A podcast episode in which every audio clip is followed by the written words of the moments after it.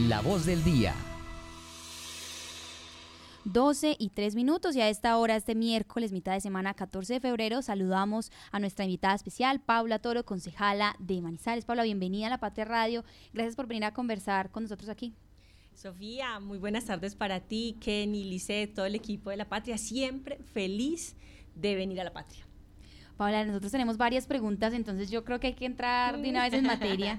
Esta es la primera vez que usted está en el consejo, usted era aspirante pues a la alcaldía, fue la segunda más votada y, y usted se declaró en oposición. Entonces nosotros queremos conocer por qué y digamos qué podemos esperar entonces, qué va a esperar la gente de usted en el consejo este periodo. Así es, Sofía. Yo hoy soy concejala de la ciudad gracias a que ocupé esa segunda posición y la ocupo en el marco del estatuto de oposición. Así que ese, ese estatuto que me da a mí unas condiciones y unas oportunidades, pues primero compartirles que es la primera vez en el marco de ese estatuto que se acepta esta segunda posición eh, y que se acepta la curura en el Consejo, de lo que me siento muy orgullosa, lo hago muy feliz y muy comprometida. Y cuando me declaro oposición, ¿qué significa? Esto significa que le ponemos equilibrio a la conversación y que en democracia aquí se abren otras discusiones y otros debates. Y como lo he dicho también, es una oposición en la que hacemos control político reflexivo, técnico, en donde aquí hay una concejala que estudia, que se prepara y que todo lo que les dice es en beneficio de los proyectos que están presentando. Así que yo creo que también este mes y medio ya se dieron cuenta que hay una mujer que se prepara para cada sesión y que esto no se trata pues de, de, hacer una oposición irracional o a todo. No, yo no estoy para, yo estoy para ser amiga de la ciudad y de los proyectos que impactan la ciudad. ¿Y cuál cree, cuál cree usted entonces en esto que ha visto este comienzo de mes? Porque además usted también cuando estaba como candidata a la alcaldía intentó varias veces dialogar con Jorge Eduardo Rojas, no fue muy posible esto. ¿Usted ya cómo ve el panorama entonces de la ciudad para este periodo? Bueno, decirles que transcurridos ya casi 45 días de este nuevo gobierno, desde el Consejo de Manizales ya dimos el debate de ocho proyectos de acuerdo. Hoy la ciudad tiene ocho acuerdos nuevos, siete en los que esta concejala estuvo para decirles qué faltaba, qué se podía mejorar, dónde estaban, por ejemplo, algunos estudios de referencia, indicadores, diagnósticos que inclusive les podrían ayudar a sustentar temas tan importantes como la gerencia de la noche, la gerencia de la galería, la oficina de internacionalización. Y no suponer que es que la internacionalización de la ciudad empieza con este gobierno. No, ya están pasando muchas cosas. Ahí he estado para decirles lo de forma y lo de fondo, estando de acuerdo en lo que hay que aprobar.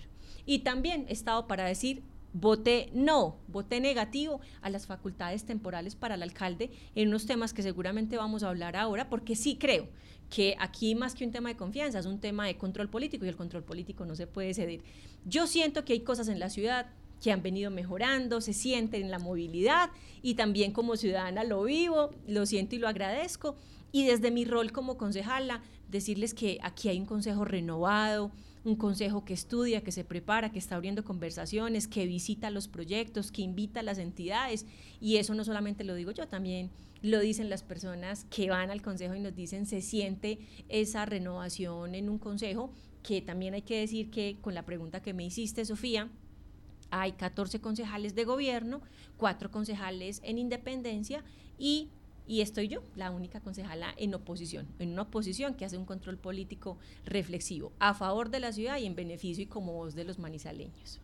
Paula, hasta ahora también la escucha nuestra editora de opinión, Marta Gómez. Marta, acá estamos con Paula. Eh, adelante para su pregunta. Concejal, muy buenos días, eh, tardes ya, qué pena. Eh, yo quiero preguntarle, usted mencionaba ahorita ese proyecto que, que aprobó el Consejo, menos usted que votó en contra, para darle facultad o que le da facultades al alcalde para hacer cambios en seis entidades, eh, entidades que pues lo dejan a uno un poquito preocupado y más pues quisiera saber cuál es su argumento para haber votado negativo. Aquí se está proponiendo cambiar de fondo eh, asuntos en el Instituto de Cultura y Turismo, en Asma Salud, en el Hospital eh, San Isidro, en la empresa de renovación urbana y los estatutos de entidades como Infimanizales, que ha sido la joya, la corona para el municipio, y el Centro de Recepción de Menores. ¿Cuál es su preocupación eh, con este proyecto, o ya no es proyecto, con esta facultad que se le, se le aprobó al alcalde para hacer estos cambios y cuáles son los cambios que se están proponiendo? También qué gusto saludarte en esta tarde y decirte a ti, Sofía, y a los manizaleños que nos escuchan. Hay tres grandes razones por las cuales yo voté negativo este proyecto de acuerdo. Y la primera tiene que ver, Marta, con que solicitamos, entendiendo la importancia que tiene la transformación de las entidades que tú ya mencionaste, solicitamos un cronograma detallado. Y a la administración le pareció una buena estrategia estandarizar el cronograma. Entonces, la primera etapa para todas las entidades era un mes de trabajo interno, para todas las entidades eran cuatro meses para realizar un estudio y entender qué iba a significar esa transformación, y para todas las entidades era ir a sus consejos o juntas directivas y poder hacer la implementación de los ajustes.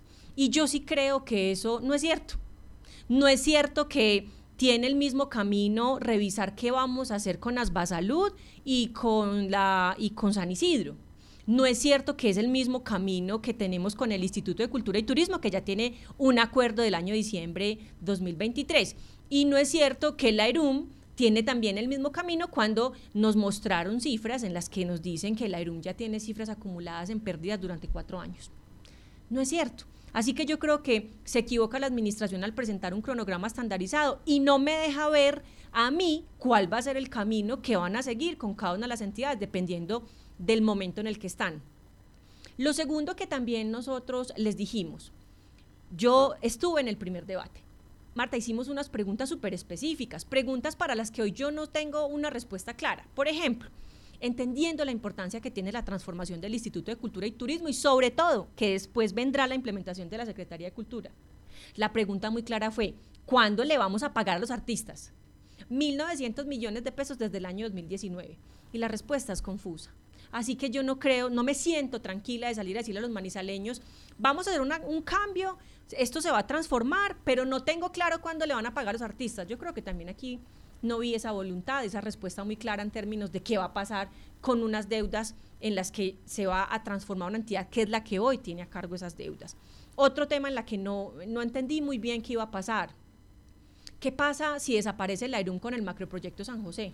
Y me entregaron y a todos nos entregaron una respuesta muy jurídica, que el, que el patrimonio autónomo, que los otros sí, un, resumen jurídico. No sabemos qué va a pasar, no, no es una respuesta tampoco tan clara. Y miren esto, el cambio en los estatutos a Infimanizales, lo que está proponiendo básicamente, y ahí está el informe a disposición de todos. El informe lo que dice es que ellos quieren hacer un cambio en los estatutos porque hay una destinación del 10% eh, cada año para proyectos de responsabilidad social empresarial. Y en el informe, la administración nos dice que se están destinando a proyectos que son misionalidad del municipio. Estamos de acuerdo, para eso no son los recursos de Infimanizales. Pero el problema no es el artículo.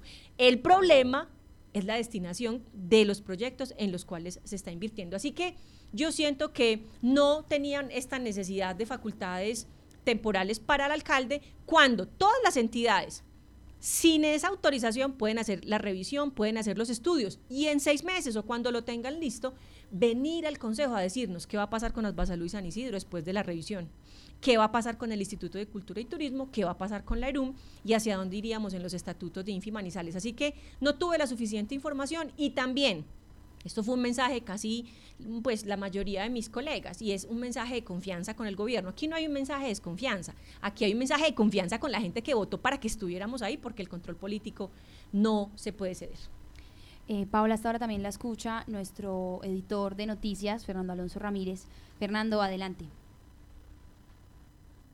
Sí, gracias, Sofi, querida Paula, bienvenida. Eh, una pregunta, yo andaba por allá tranquilo en mis vacaciones y de pronto recibí un mensaje de que a usted no le había gustado la comisión y que iba a implantar acciones. ¿En qué comisión quedó? ¿En cuál quería? ¿Y por qué esa decisión? ¿Y qué acciones tomó o iba a tomar? Hola Fernando, también qué alegría saludarte. Espero que hayas descansado mucho en esas vacaciones y no te hayamos interrumpido mucho con estas noticias del Consejo. Mira, resulta, también contarles rápidamente a los manizaleños, esta concejala, Paula Toro, pues es la única concejala en oposición. Yo qué esperaba, Fernando y manizaleños, una conversación en la que me preguntaran y pudiéramos abrir con el presidente esa conversación sobre, bueno, ¿usted en qué comisión quiere estar? Y se lo dije siempre, miren, cariñosamente, ustedes me conocen, respetuosamente al presidente, a quien me delegó el presidente para la conversación, que además es un excelente compañero.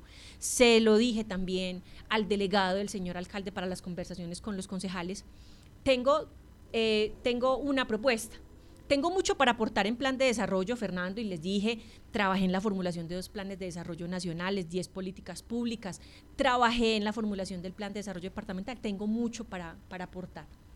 O también tengo mucho para aportar, esa es la comisión primera, Fernando, que es la de plan de desarrollo, y la segunda, que es de presupuesto. También tengo mucho para aportar, soy economista, es de lo que más sé, mi experiencia ha estado mucho en el, en el tema financiero desde el sector público. Y mi sensación es que al final, pues básicamente lograron un acuerdo y así, y así lo vieron los manizaleños en la sesión en la que se acordaron la conformación de las diferentes comisiones, pues que se presenta una, una una planilla, una, sí, una, una opción de conformación de las comisiones, donde firman 18 concejales y están los 18 en las comisiones, menos yo.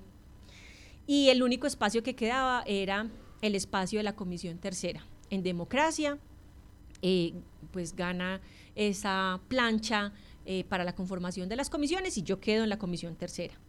Y aquí es donde mi reflexión es, Fernando, yo no creo que esta era la pelea a darse. Aquí hay una concejala que ha mostrado toda la disposición para trabajar por la ciudad y no sentí que era la mejor forma de que empezáramos a trabajar juntos. Así que hoy hago parte de la comisión tercera, comisión en la que discutimos, por ejemplo, el tema de facultades eh, temporales para el alcalde en la que voté negativo y, eh, y las acciones que emprendimos. Eh, las estamos, aquí también hay que decir una cosa, Fernando, con toda claridad, y es, esto no lo exige la ley.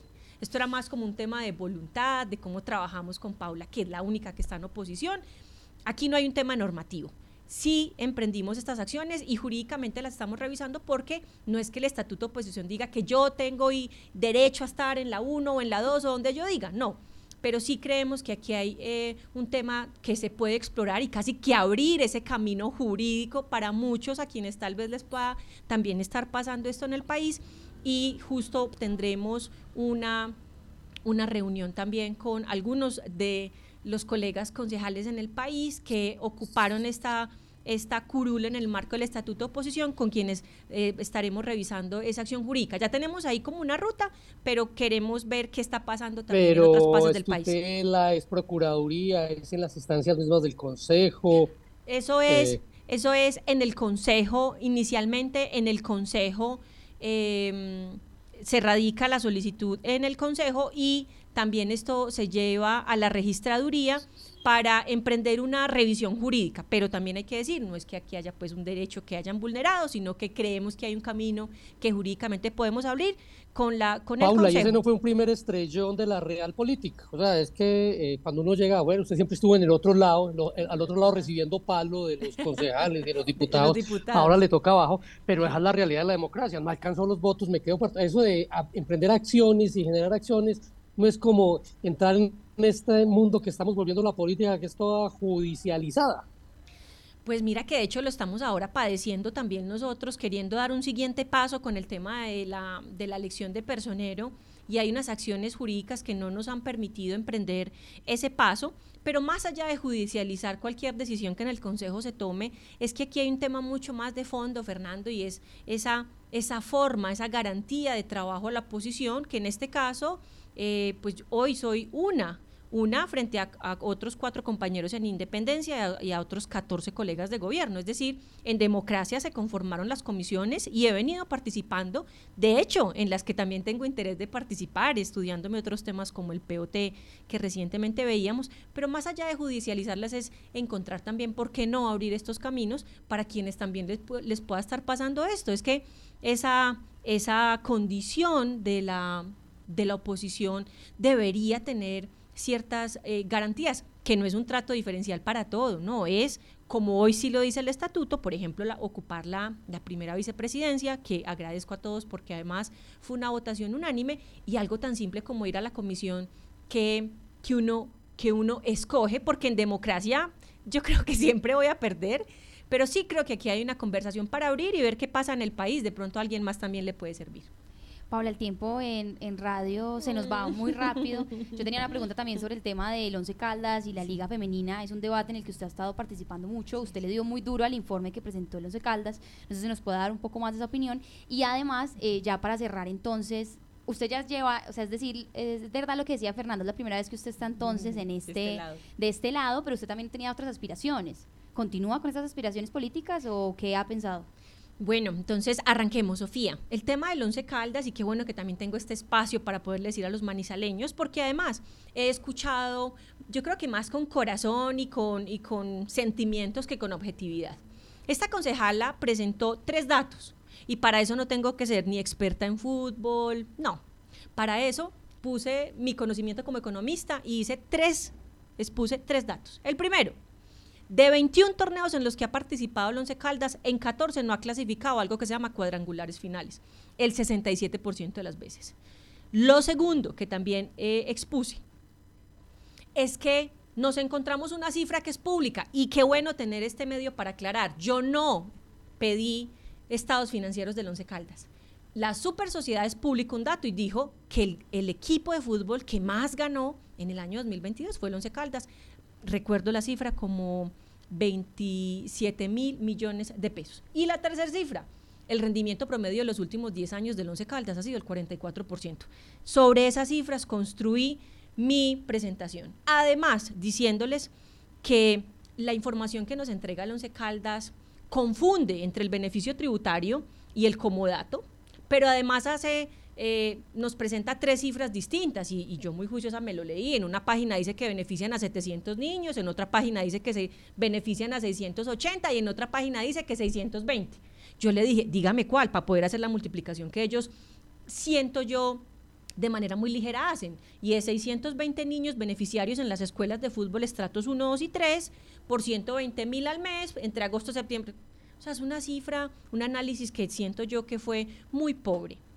También decirles que esta concejala y todos entendemos que el Once Caldas es una empresa privada, pero es una empresa privada con corazón público y que además fue por beneficios tributarios al Consejo de Manizales y que además también nos dice el acuerdo en un parágrafo que debe ir a contar en qué está reinvirtiendo el beneficio de no pagar ese impuesto de espectáculos públicos.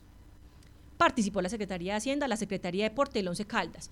Quien nos entrega la información financiera es la Secretaría de Hacienda, pero también hay que decir, entre los tres las cifras no coinciden.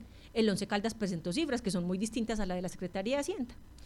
Siento yo, y así mismo lo dije en mi presentación, que el fútbol femenino no hace parte del proyecto deportivo del Once Caldas y que así como no, no se evidencia, pues hoy tenemos a jugadoras que habían venido esperando esta oportunidad, yéndose a Pereira a buscar una oportunidad para poder jugar la liga profesional y también, como se los dije, eh, mujeres que son mujeres que están jugando fútbol profesional y que aquí voy a estar yo y seguro muchos de mis colegas para seguir dando la discusión hasta que las jugadoras de fútbol profesional en nuestra ciudad sean tratadas como lo que son, como jugadoras de fútbol profesional. Así que ahí nos dimos un debate muy estructurado, mostrando cifras de fondo y cómo tal vez esos recursos podrían estar mejor usados en donde podamos nosotros realmente verificar qué hacen con los niños estratos 1, 2 y 3 y cómo la promoción del fútbol femenino empieza a tener divisiones menores y una apuesta real por el fútbol profesional.